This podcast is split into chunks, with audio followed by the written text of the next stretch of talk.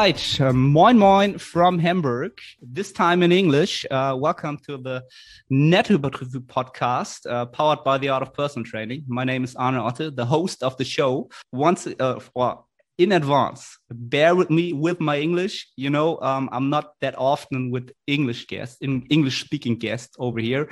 So um, if there's some oohs and ahs and I don't know the word. Bear with me. I will try my very, very best to keep that um, flowing and stuff.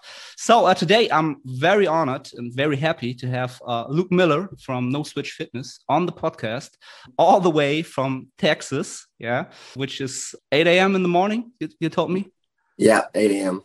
Okay, first coffee. I actually have not gotten my coffee yet. I woke up a little late, so I'm just rocking okay. water right now. We should be good though. I'm, I'm pretty good in the morning. All right, all right. He's he's good in the morning.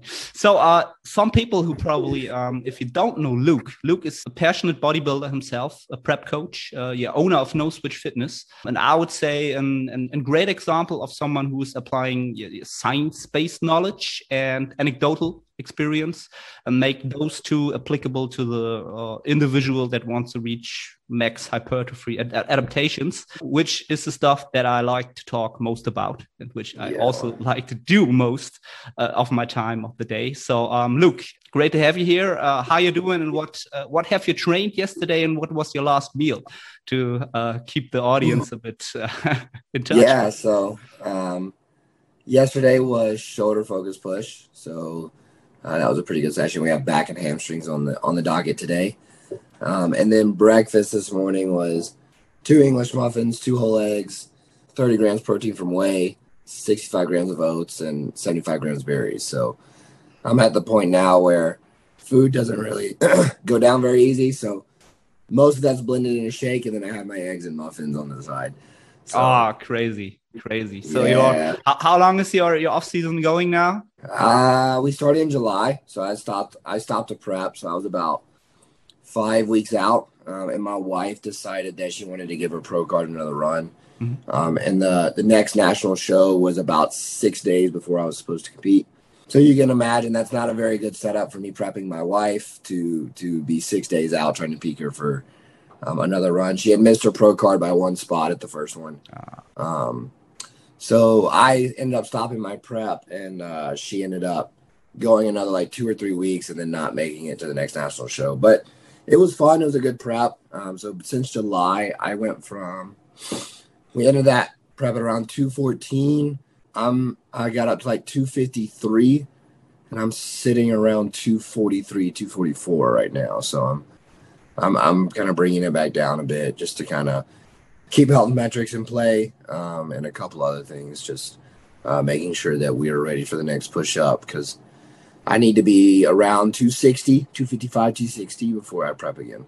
Right. So how much calories do you have to get in right now? Oh man, I think it's I think it's at 47 on training days or 48 on training days, 4800.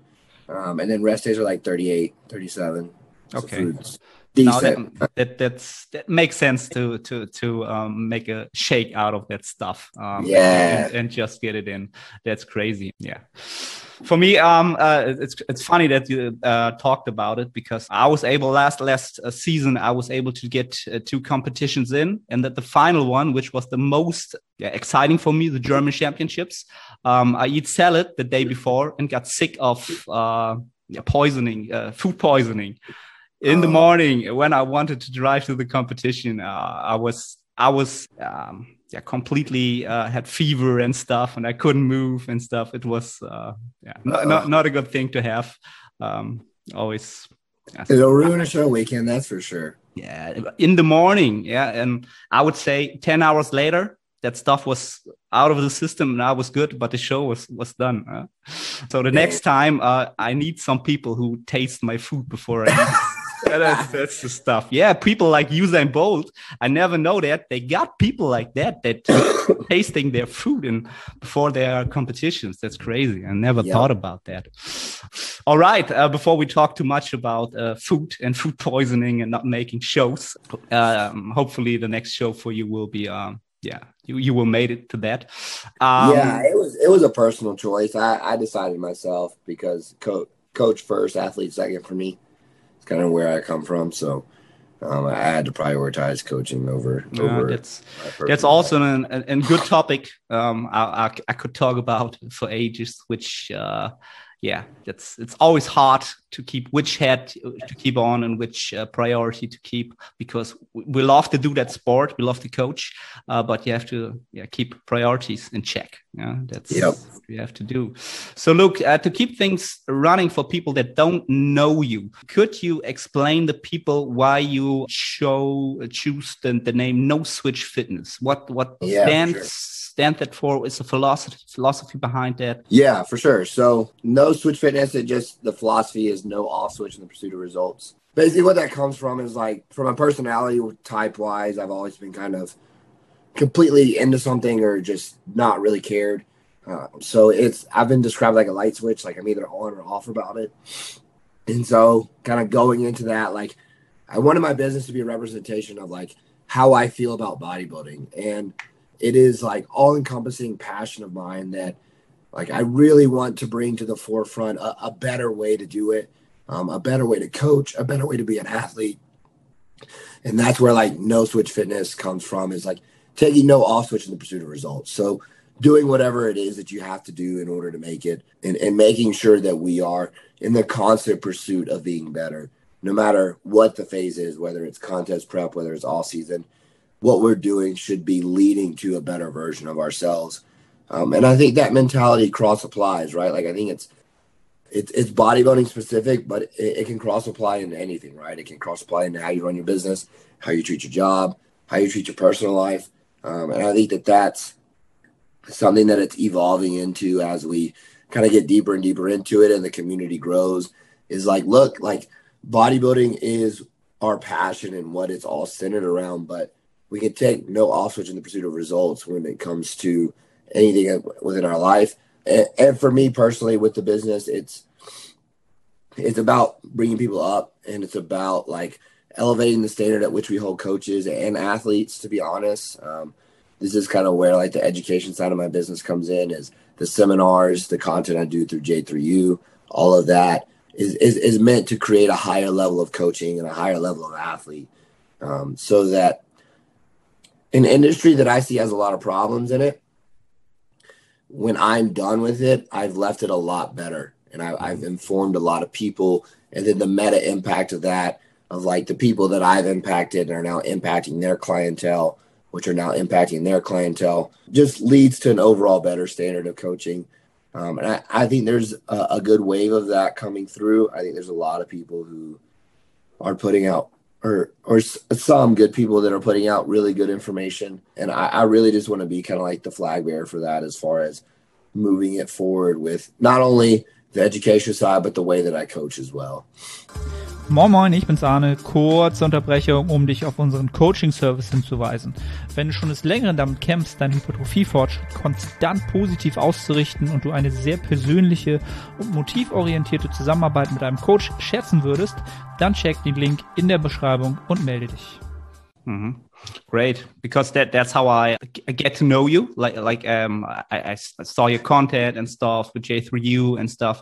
Um, that's uh, as you said, that's a lot of stuff that's not going really good in the industry. Uh, especially, I'm from my stance. I just come from from person training industry. Yeah, straight from from the gym floor. Coming uh, from there, um, then transferring to to the online coaching market like five six six years ago.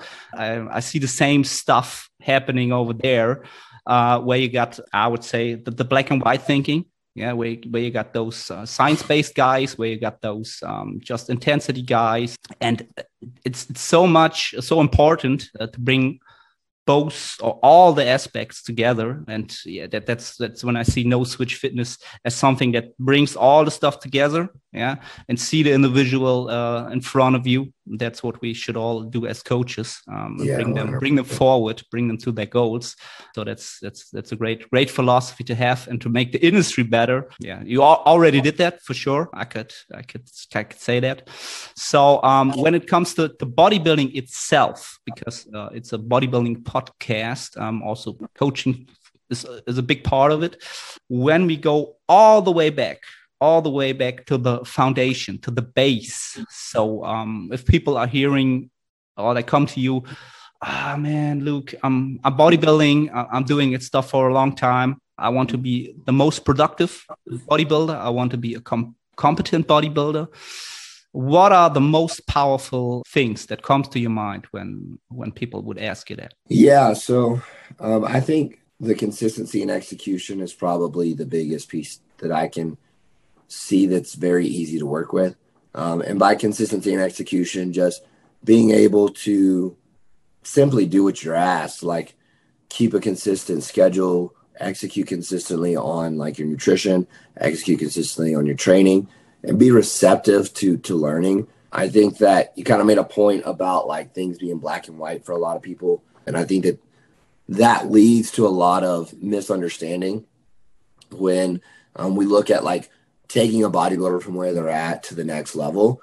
There's there's often a learning process that has to occur with that, um, and I think that being receptive to that learning process is, is probably one of the biggest aspects that I see working in favor for athletes when they're when they're moving up the ranks um, and being able to do that. So like just to give you guys an example, like Mitch is one of my he's one of my classic physique pros.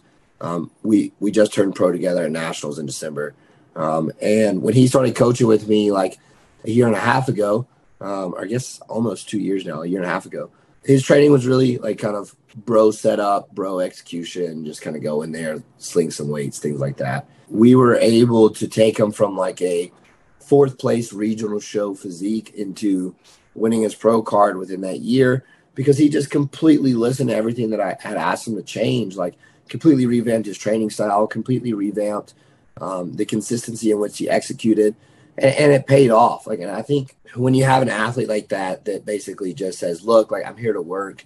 and I want to learn at the same time, the this the the sky's the limit for that person because that person is going to be able to, no matter where they're at, continuously improve.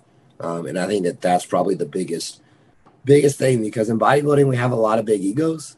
We have a lot of people who who hang on to those big egos and look, I get it. It's it's part of it, but it, it's learning to to take that next step up to the next level that I think really gets people to where they want to go.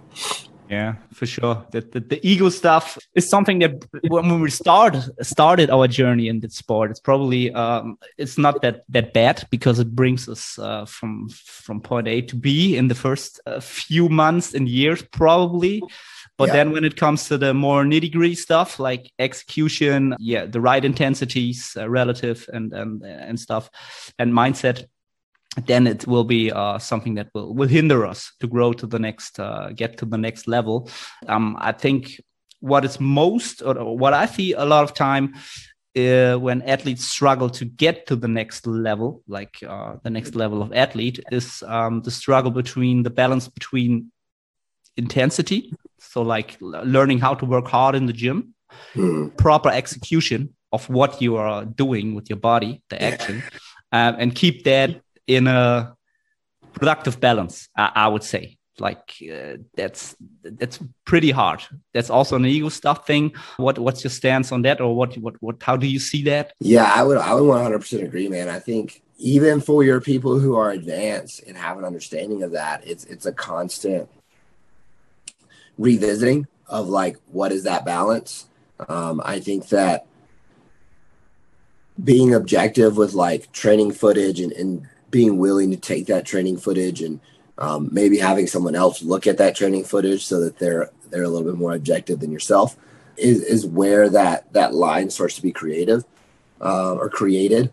Um, I will say that I would 100% rather pick up someone who understands the effort piece and I teach them the execution rather than the other way around because the effort piece is intangible and it's hard to teach mm-hmm. um, especially with the online sphere that we're in. It's it's part of the reason why when people come and train with me, the first thing that I, I typically ask them to come train is a leg day, um, and and it's not to be like a jerk or anything. It's more just to be like, hey, like this is the standard at which we're holding ourselves, right? And it it's the standard that we should be holding ourselves. And um, I think when we look at like finding the balance, I think we can even have a balance like intra session. So like your top set can be um, a little bit more on the aggressive side. Execution stays in place, obviously, but maybe that last one or two reps starts to slide a bit.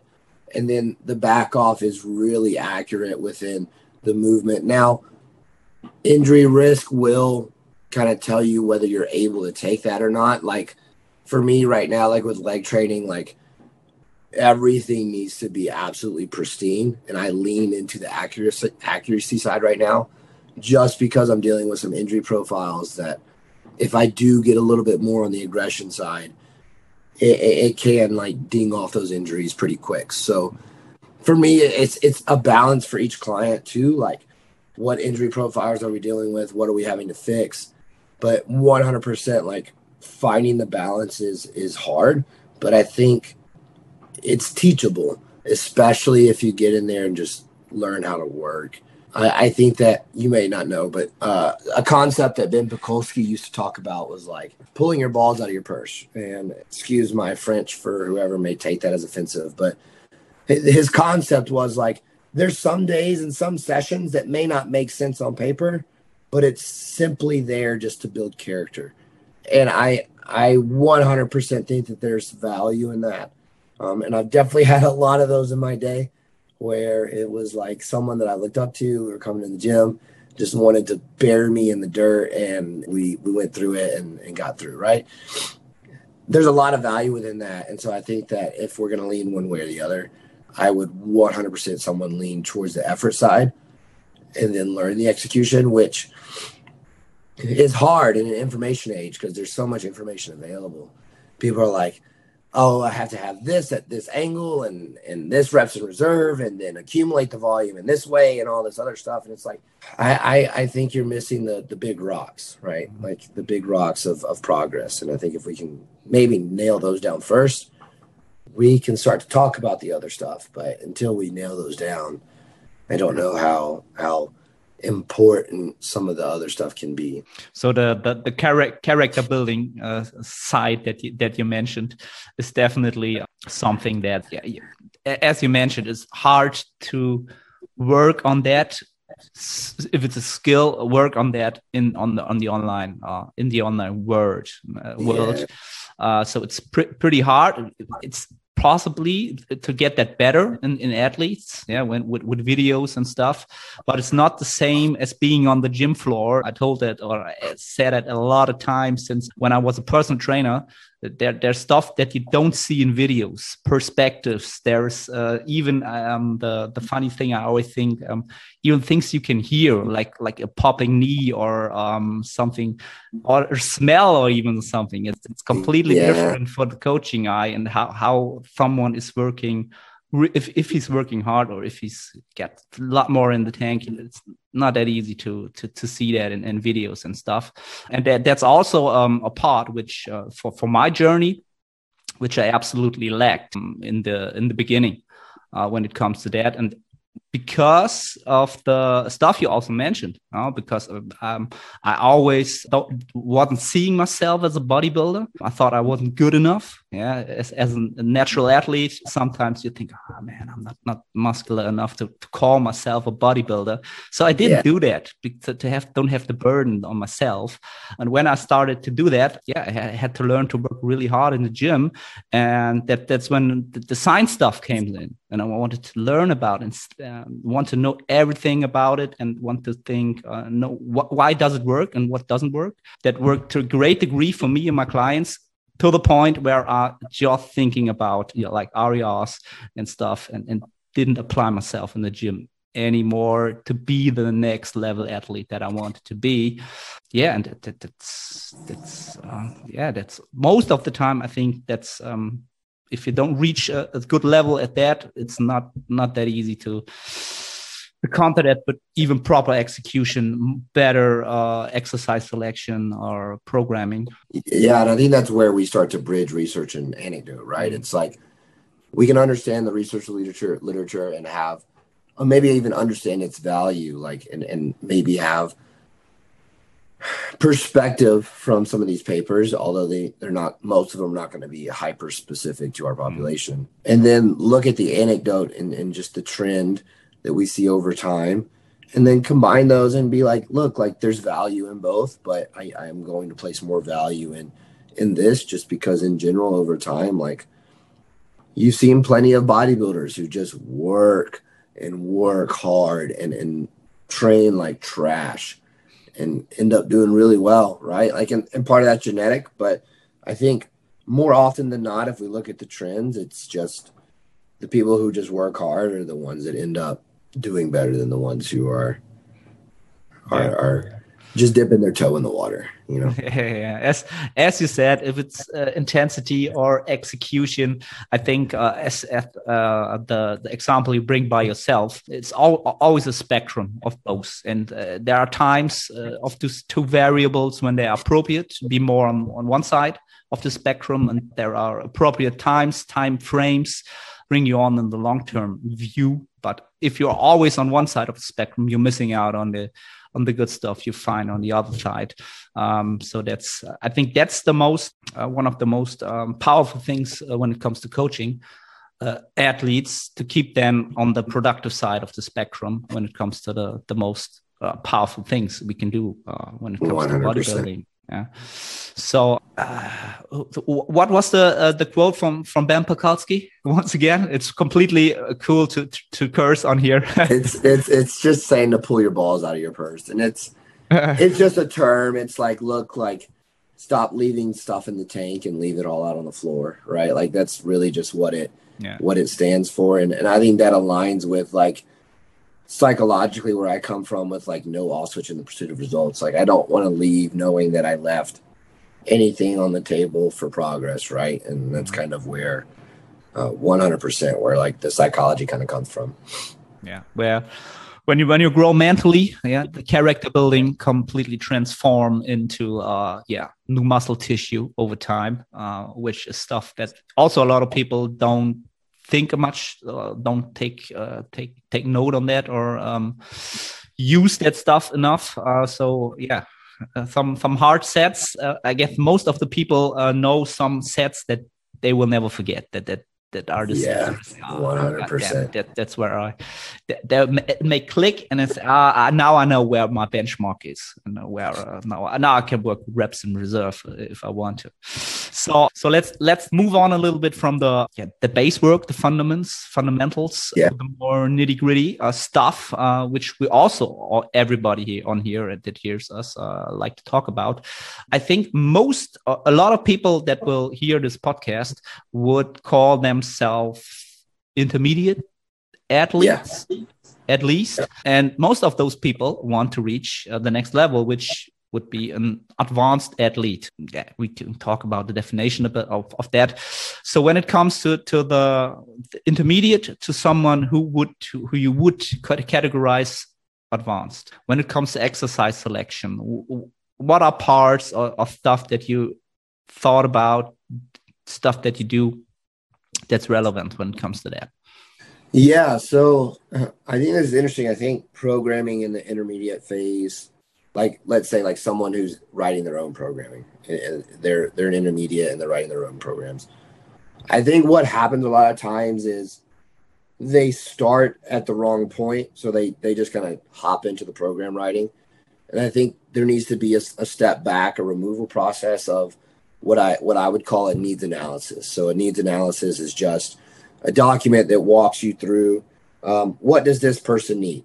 And the way that I structure it is first off, I do a pose by pose breakdown. So you got to do all your mandatories for whatever class you're in, and we do a pose by pose breakdown of like what stands out as strong points, what's weak points, what do we need to add, things like that. I use that to kind of create like what's recurringly weak. Like is it lats from the front and from the rear? Is it shoulders from the front and from the side? Like these kinds of things to kind of start to categorize these body parts into priorities. So, like body parts that really need to come up the most, middle of the road, which is body parts that are not strong, but they're not weak, and then like your stronger body parts. Um, and then down at the bottom, what I'm doing is I'm, I'm mapping out what I think could possibly be some movement issues or movement inhibitions based on the development of the athlete. So we can look at like structure. So like what is someone's rib cage structure? How tall are they? How short are they? how is their rib cage to pelvis presentation look like? What does their overall muscular development kind of show you in how they move? Things like that to kind of build out what I would call a hypothesis of like, I'm pretty sure this person's going to have problems here, here, and here. I'm going to do some testing to see if that's the case. And so I'll start with the testing. And then the testing leads into mapping out the split design and the program itself. So I also would separate the split design and the program mm, design itself because programming should be sequencing one session into another where the split design is just kind of giving you the priorities of the body parts that you're that you're structuring um, so i'll kind of start with the split design based on someone's schedule someone's needs off the needs analysis and just overall what they can handle from like a schedule perspective. And then from there i'm writing the program sequentially according to that. And so where you start to go down this funnel of what does an intermediate versus an advanced need the only difference is an intermediate's going to be a lot less specialized. Um, in general intermediates will have like one maybe two body parts that are like outstandingly weak um, but overall it's just a need for general development and then advanced it's like general development's there. It's just like we really need to address this weak body part um, in order to kind of bring a complete physique. And so when you start to map that out on paper, what does that look like? It, it's going to be for the intermediate at least a more balanced program. So like what you would typically consider some variation of PPL, more than likely, um, just with slight priority to the body part that you need. So let's say back is a priority for the individual. I'm probably prioritizing back sessions after rest days within the split structure. Um, I'm probably also making sure that a leg day doesn't fully proceed uh, or or come in close proximity to any of the pull days. If so, I'm like adding an extra rest day, and then on top of that, using frequency as a tool to get volume up. So two times per rotation is the common. Typically, you can fit in a third frequency as far as like fairly easy into a program um, without re- reducing recovery capacity. Um, and then I'm just finding where I'm able to plug that third frequency portion in as we get deeper into the program. Rarely do I ever, on the intermediate side, start people at three times per week. On the advanced side, I will, but um, just kind of depends on where you lay on that spectrum. Mm-hmm. All right. So if you said an, an intermediate, just got more um, m- more work to do in, in the side of uh, getting weak points uh, more balanced.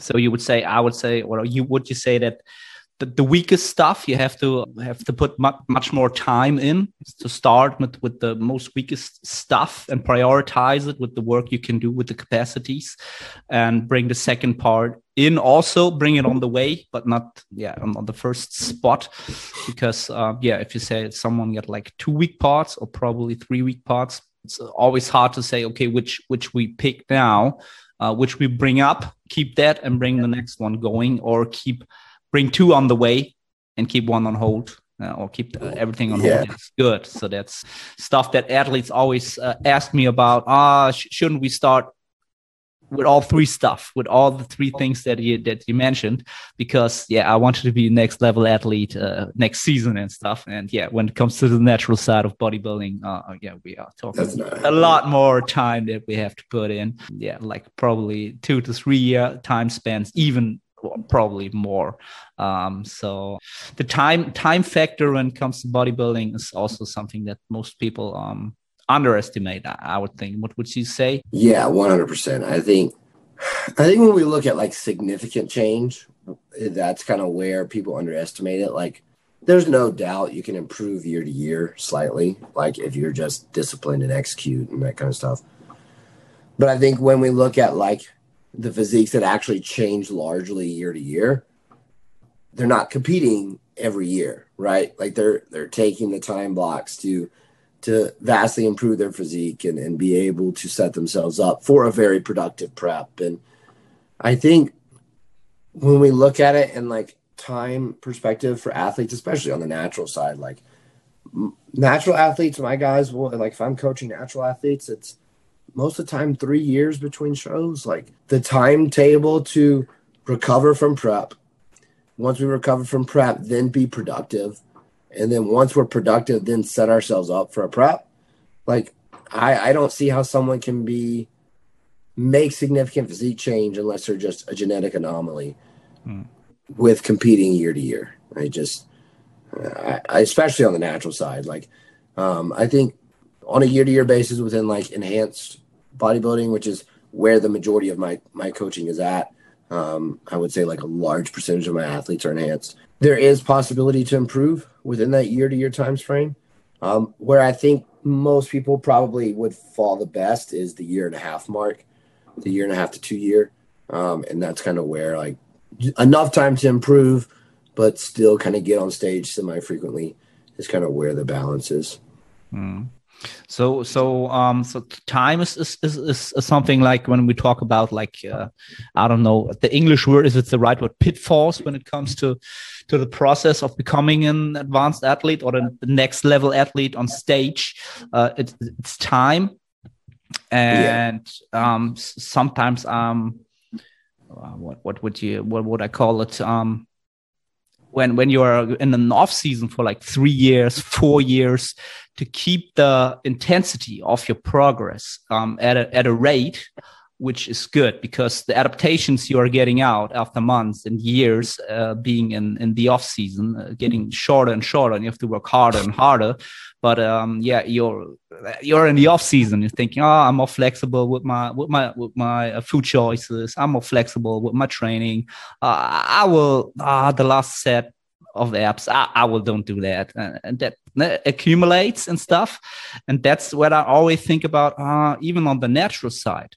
Stuff like five years can you be productive after your third year uh, being in the off season without getting the spark or the passion of a set of, of, a, of a season of a competitive season where yeah. yeah we get all the mental energy and, and the motivation and stuff. We see see other guys and then that's also something that i think about which is the better way? Yeah which which athlete do you got in front of you? Can he work six years straight and, and keep everything pretty uh, uh, to to the no switch fitness standard? Yeah or is it somewhat after three years you have to do a season just to um, be in the process of, of competing and then back yeah. to that's that's thing um, not that easy i think. I think i think it's i think there's a lot of value in that too like keeping someone in that prep prep mindset, like periodically revisiting it. Um, I I would say that there's a couple people I coach that are kind of like just like you described, where we may be pulling the trigger on a prep a little bit early, but it, it may be more for like what the long term vision for the physique may be, like keeping them involved and keeping them very passionate about the process. I think where you can typically find the people that are okay with the longer off seasons, and, and just to be real, are the people that are, excuse me, the people that are prep coaches themselves. Mm-hmm. I think they can gather a lot out of their own clientele. Like I, I can tell you right now, like I'm not competing in 22. Um, me and my wife are going to try to get pregnant the early part of this year, and then I'm going to spend the back end of it being progressive. But I have a lot of people competing this year, and and I'm going to be traveling a lot. Like I'm coming to the UK, as you know, um, for three weeks for some seminars. And then right off of the back of that, I've got a pro show that I'm going to be at, and then just a couple national shows back to back. And it's just it's the ball is going to be rolling. I'm going to have a lot of people competing, and I, I can tell you my favorite time of year is peak peak season because I'm working the most and I'm getting to put athletes on stage and seeing them win trophies and win overalls and it's it's uh it's definitely something that for for someone who who does lean towards longer all seasons and myself, it never feels like I'm out of prep because like I'm constantly prepping other people. Yeah. Um, as far as like my own personal process. So, uh, yeah, it's it's interesting. It's definitely something to take on a client by client basis, and I think that that's where you kind of mentioned this before. Like everything we do as coaches needs to be done on an individual basis. Like whether it's training, nutrition, uh, PEDs, whether it's mapping out when they're going to compete like it's it's so dependent upon so many inter individual value uh, inter individual characteristics that it's it's so hard to give like generalities. But when you look at like long term progress over time for natural athletes, like at least two years, like at least take two years to, to improve before you get back on. Simply from like the recovery process itself, just hmm. being able to recover post prep um, and be able to to to move on to better progress. Hmm. So um yeah, when it when it comes to to bodybuilding itself, um so, so, a guy that always comes to my mind is like AJ. He he's he's someone I, I would say um, if he says he he's every day 100% into bodybuilding, I would abs- absolutely say that's completely him. That's completely his personality, his character, and he um, he can um, always work on that basis from a day to day basis because he is bodybuilding uh, in itself. Yeah? yeah? But a lot of athletes haven't grown up that way, socialized in the sport that way, in the form of um, yeah, building a family like you wanted to do now, and, and uh, like myself, my, my daughter's now um, over one year old. My, my life completely changed last year, yeah, with with with being a father and stuff. And that's where the part where you see, okay, I would like to be that guy in the old Animal Pak ad that sits in his kitchen and said, "Yeah, yeah, just eating my egg whites and stuff." And everybody that don't understand me have to go away and stuff. And I absolutely had that time. I loved that time. Um, it was a great time, but um, yeah, things change. Yeah, um, the the factors, external factors change, and that's the stuff where where it's get really um, interesting to keep athletes at a high baseline of productivity when it comes to muscle building. Um, yeah. That's really interesting stuff uh, to adapt to, to some stuff like that because, um, as I early, uh, uh, mentioned earlier, we couldn't be on this on one side of the spectrum our whole lives. We we could be possibly making that uh, um, possible for the most time if we are working on that yeah but not all the time so yeah that's that's something like uh, I, I, would say it obsession like versus flexibility. Yeah if we all, all, everybody that hears us would, would like to be obsessed with bodybuilding uh, but we have to be flexible to be in a good state to be productive. Um, so yeah. Yeah i think i think there there's something that I'll, I'll say to clients. It's like urgency with the day-to-day patience with the process and that's just mm-hmm. like more of a way of me saying like control what you can control. Mm-hmm. and if you can't control it then be patient with it. And if it's something you can't control, be urgent with it. Right. Mm-hmm. Um, and I think that there's so much value in that. And like preparing your meals ahead of time and being prepared from that front and doing that kind of thing. But if you get in a car wreck and you don't have your sixth meal with you, like it's gonna be okay. You can eat when you get home. Like take care of your car wreck and, and do all that kind of stuff. Like life happens and it happens to everyone. And that's kind of where when we look at like no in pursuit results, it can kind of lead people to that obsessive side, which I understand. Um, and and it's meant to develop character habits that allow you to understand where where you're able to control those things and take no off switch and, and being able to do what you need to do when it comes to you being able to control it. Something I'll do with my clients though is is a tally mark system. So like they have to carry around a, a, a sheet of paper and mark down a tally mark for every time they negatively react to something that they couldn't control. Um, and essentially, what it's doing is it's teaching them that what you're doing when you react negatively to that is just driving anger up, you're driving cortisol up, you're creating a, a fight or flight response. And it's like, this is overall a net negative on the day if you're just going to keep doing this to things that you can't control. And I think when we look at creating awareness in an athlete, something that's just tangible of like a, a tally mark, is so simple for them to see that I they're doing everything that they can to be the best version of themselves that they can, um, and that to not let things that they can't control get in the way of that. Mm that's yeah, that's that's a great method to keep that um, in perspective and then think about it and see that on on, on paper. Oh, goddamn, today was, was not a good day because I, I, overreacted all the time. Uh, that's that's that's a good thing to do in prep. Uh, that then you know where your prep stat, status status is if you're freaking out because yes, someone or my daughter is picking my my oats when we are uh, eating breakfast. You know, oh god damn it. Uh, my daughter. Keep a fear, huh? No, this is my macros, man. No, no, no. Uh, that's uh, a good good thing to to see where the prep status is and where how deep you are in it.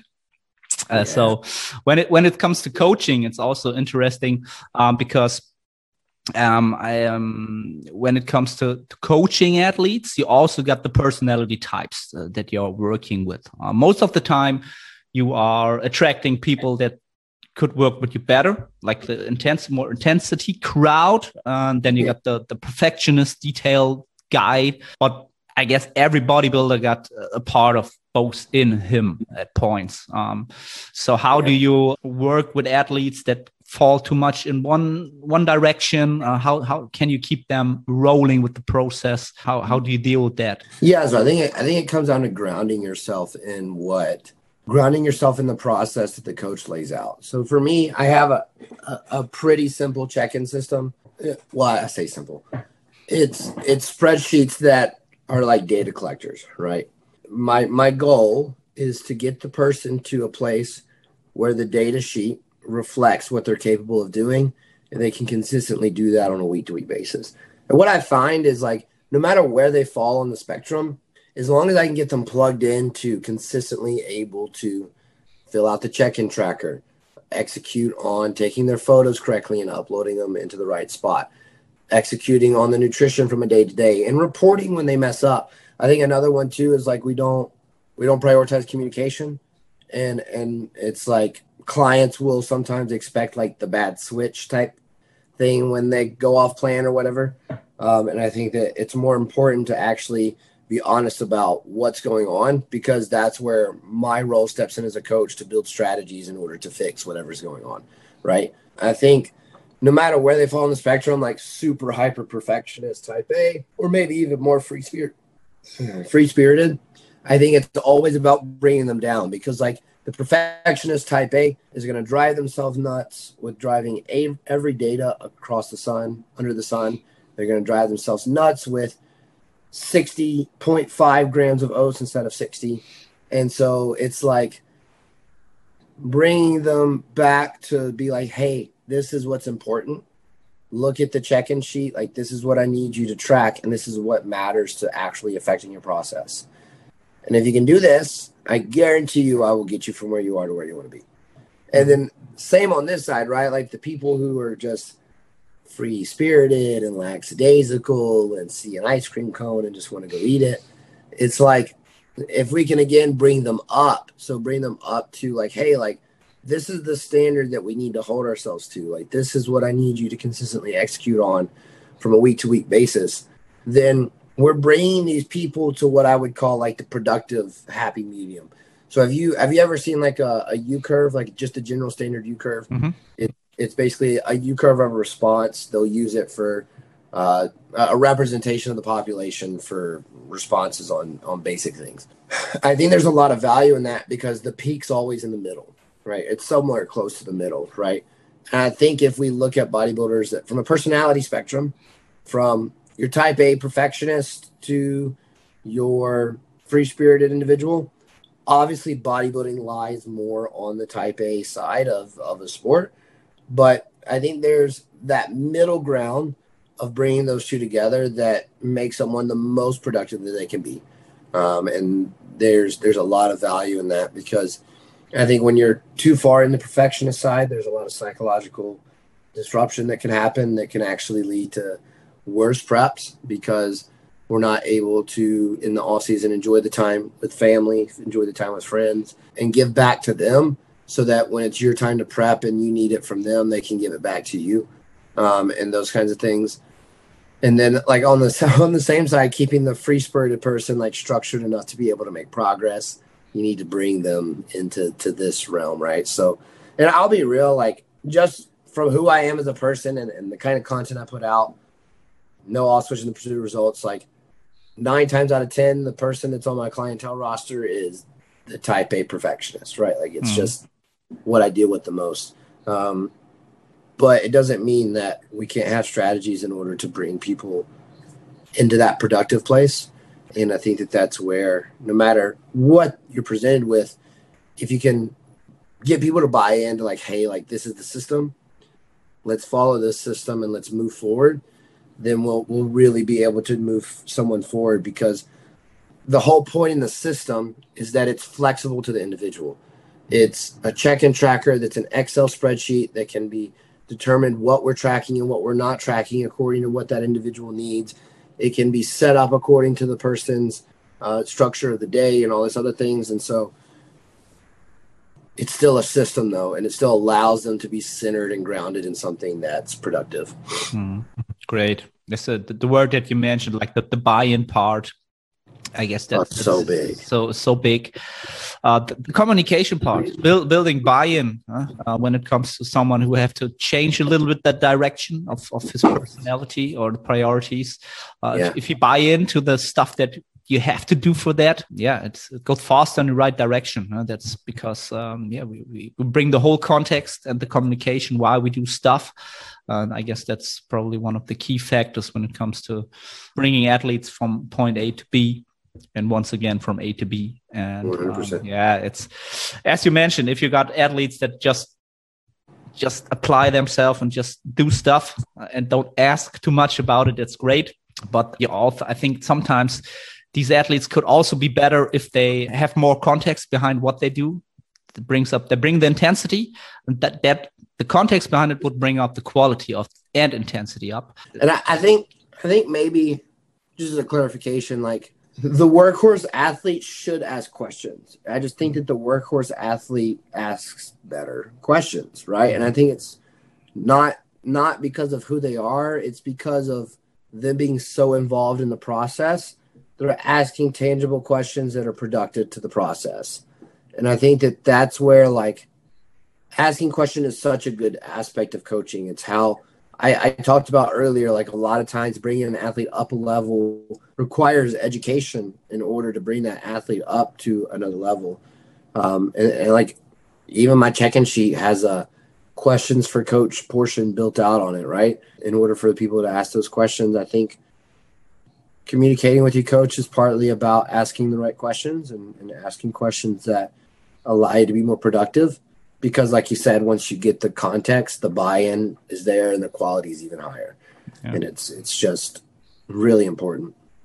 So great that uh, that the the mention of uh, athletes asking better questions. Uh, if they're asking better questions, they're growing once again mentally uh, and then uh, physically too. Uh, yeah, that, for sure. That, that's great. That's great.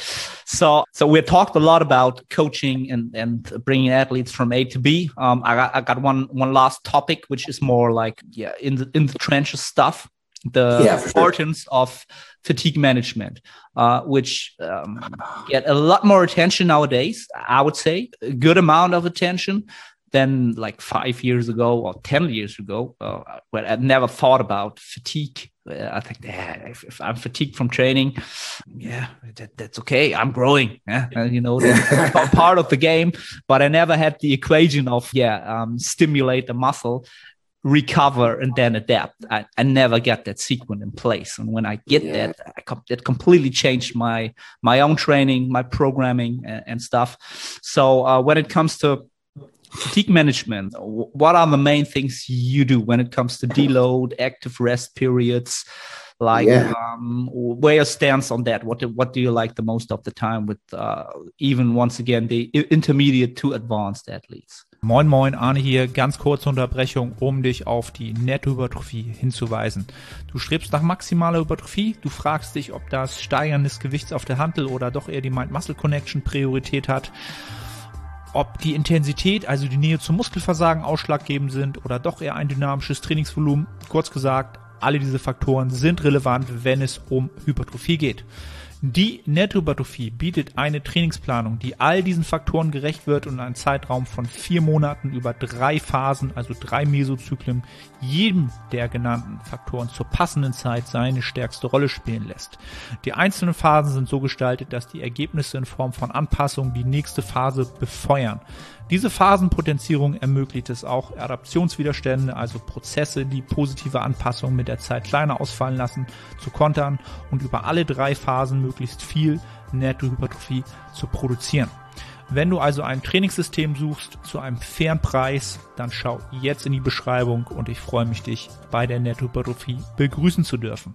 Yeah, so I think I think it's all in how are you, where are you catching the athlete? I know there's a lot of people who are kind of in the camp of pushing pushing athletes to a point where volume levels are accumulating to such a high point that we're seeing large, maybe not large performance detriments, but we're seeing performance decrements.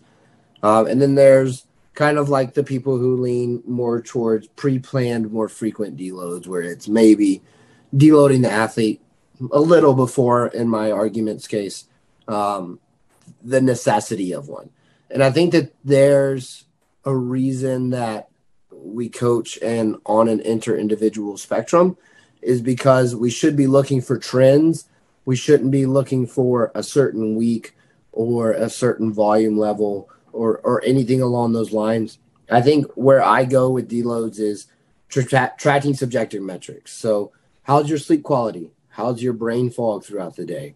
How is your irritability? How is your desire to go train? How's your hunger signaling? These kinds of things, I think we'll see the need for a deload in those before we'll see the performance actually be detrimental in the gym, especially with the population that I serve, just very gung ho about training, very type A, very I'm going to progress today no matter what it takes. A lot of times, what I'll see is, and the way my my check in tracker works is those subjective metrics are color coded.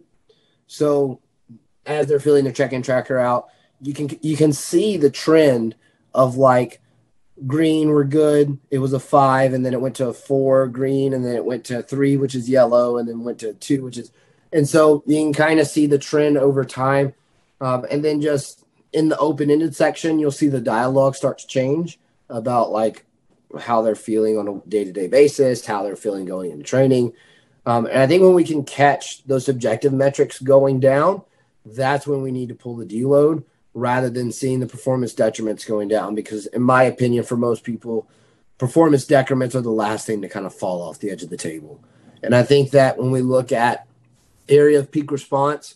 So, like someone optimally adapting to a program setup, which would be at the peak of the U curve, we want to catch people before they kind of start falling off that peak too far.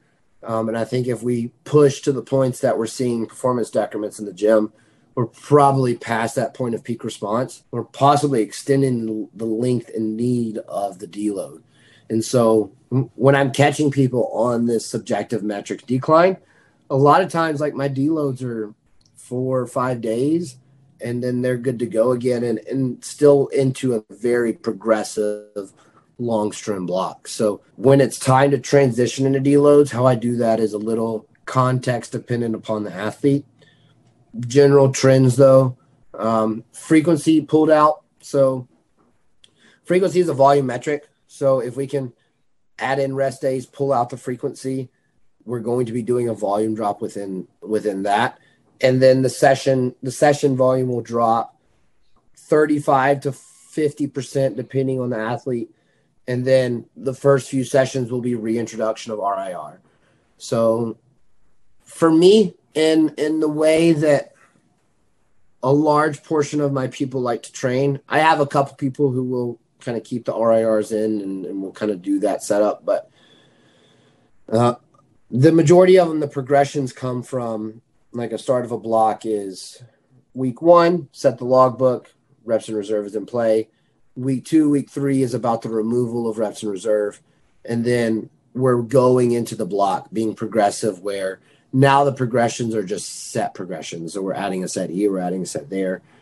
And and and most of my guys will be productive across a block for 12 to 16 weeks. And before we're needing to to do anything and then we get to that deload. We pull out the frequency, we pull the volume per session down, um, introduce RIR, and then typically the last session of the deload is no reps in reserve, um, still at the reduced volume level, more so testing if we've reinstated performance capacity, and if we have, we're going back into the training block. Um, and so that's kind of how I structure it. It's a little bit different than the way a lot of people do deloads. Um, I just I'm not constrained by a week. I just I'm constrained by the need of the athlete, and so like some athletes need four days, some athletes need eight.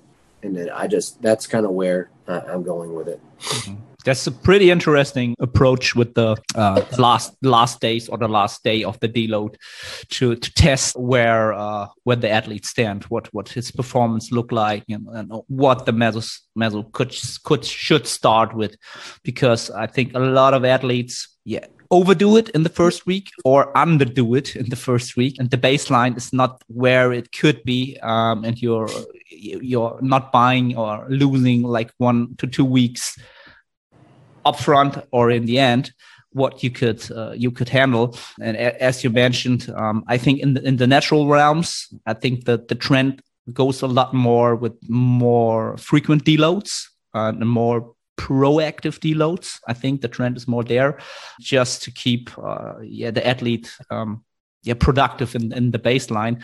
But like it's not like this as you mentioned it's not like five weeks it's not like eight weeks. Uh, there are individuals that could yeah do 12 probably 16 if everything's worked fine and they progress in their um, recovery capacities in that time. There yeah. yeah, it could, could be a progression on, on, on that scheme. They are on holidays. They're, they don't have to work for three weeks and stuff. Capacities going up. So um, i think deloads should be all all time uh, pretty individual when it comes to uh, using them because um, yeah get the fatigue out of the system and get uh, like in the pole position for the next uh, push of of, of growth. Um, yeah, one hundred percent. That's uh, that changed for me. That changed a lot, um, uh, as I mentioned before, because uh, back in the days, the, the, Animal Pak days, there was no days off. There was no deloads. Uh, hey, there was the deloads that, that that your body was giving you because you was injured, you was sick, and, and yeah, that's that that was was well, it was a crazy time, a good time, but now deloads are a good approach.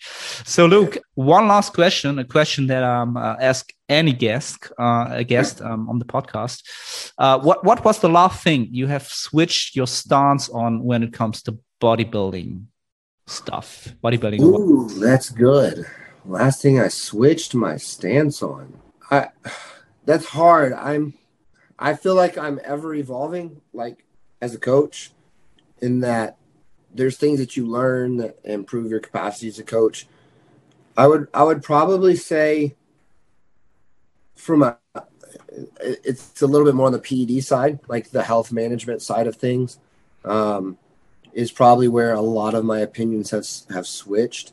In that, I think you can compete at a very high level with still being very detailed and in your deployment of compounds and understanding the outcomes from each compound deployment at a very specific level can lead to overall better outcomes as an athlete but also as like a long-term health perspective as well. And i think that a lot of my opinions within the ped realm in the female side is kind of where most of my opinions have changed a lot over the last i'd say nine months. And that's probably the most recent thing that has been developed in my coaching practice is uh, finding hormonal homeostasis for athletes for being the baseline of PED introduction rather than going super physiological. Um, because within like the female population, like hormonal homeostasis is not overly common. Um, and you need to find hormonal, hormonal homeostasis for that person, right? Like um, asking the right questions. Are they ovulating? Are they um, like what does their menstrual cycle look like, those kinds of things, um, and, and finding what should be a productive hormonal homeostasis for them, rather than the conversation that had, had kind of been of past is like what compounds are safe for women to use, and it's like yeah we can have that conversation, but is is the athlete even in a spot to include PEDs, and that's probably where most of my thoughts have shifted is like where do I start an athlete? Um, and that's kind of probably where a lot of a lot of my thought is. So training to me, like man, like the general principles are going to apply. Like execute well, train hard, manage your recovery. Like pretty much most setups will work. Um, it's just when we look at like optimizing response, it's just optimizing those variables according to the person. And then I think that when it comes to nutrition, like it's the same thing. Like you're going to have general tenants that work, and we we have specific cases like GI disruptions, SIBO, things like that that are going to make the nutrition side a lot harder. But I think a lot of my opinion shifting rather than maybe just like understanding that the variables are so changeable across people is probably within within that within managing female athletes for sure. Okay, great. So it's it's a lot more shifting than switching uh, when it comes to the most of the when most stuff when it comes to bodybuilding training. Yeah, like I'm growth. I'm always I'm always open to a better idea. Yeah, I just I need you to convince me that's a better idea. Like you need to have your ducks in a row and you need to be able to explain it to me. And if I can refute it with a logic that's better, then like I, I, I it's going to be harder for me to buy into that, right? And so that's where I guess it's it's more shifting rather than like completely change.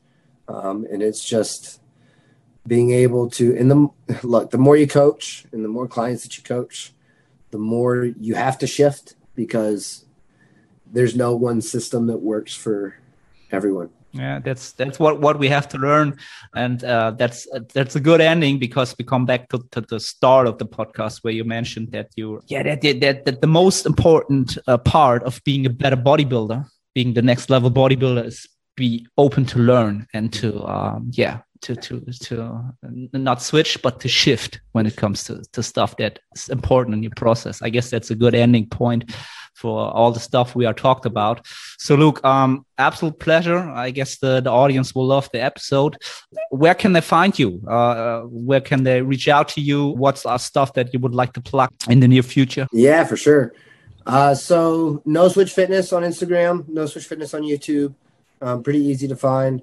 Uh, as far as coaching inquiries go, I have uh, an inquiry form on my bio and my link in my Instagram, so just go find it. As far as events go, this is pretty big. We've got one event in the UK that's going to be at Ultraflex Rotherham. Um, so that'll be March 26th and 27th. And we actually have a second event in the UK that's going to be happening in March as well. Can't announce it yet because we haven't announced it yet, but just pay attention to my page and, and you'll see when that's coming. Um, it'll be the week before, so it'll actually be March 20th. So um, we'll be in the UK for three weeks. So if you're in the UK listening or you want to come over for the seminar, please do. We'd love to meet you. Um, and, and that's kind of like what I got going on right now. Great. Great. So, um, ah, yeah, if you are in Europe, I guess a lot of people, it would be pretty easy to fly into the UK. A lot of the German speaking audience. Um, there were a lot of seminars before uh, Rona hit the world. Um, UK was always a great place to to learn and to meet uh, like-minded individuals. So, Luke, um, absolute pleasure. Um, if the listeners get any questions, uh, post them on the YouTube video, DM us or something. We will get back to you for sure. Yeah, we'll probably bring you on in a few months uh, if uh, I got so much I want to talk to you about. Yeah, so, for sure. 100% happy to come back on anytime. Great. Luke, have a great day. And the audience, uh, thank you for hearing us and uh, he- hear and see you next time. Bye bye.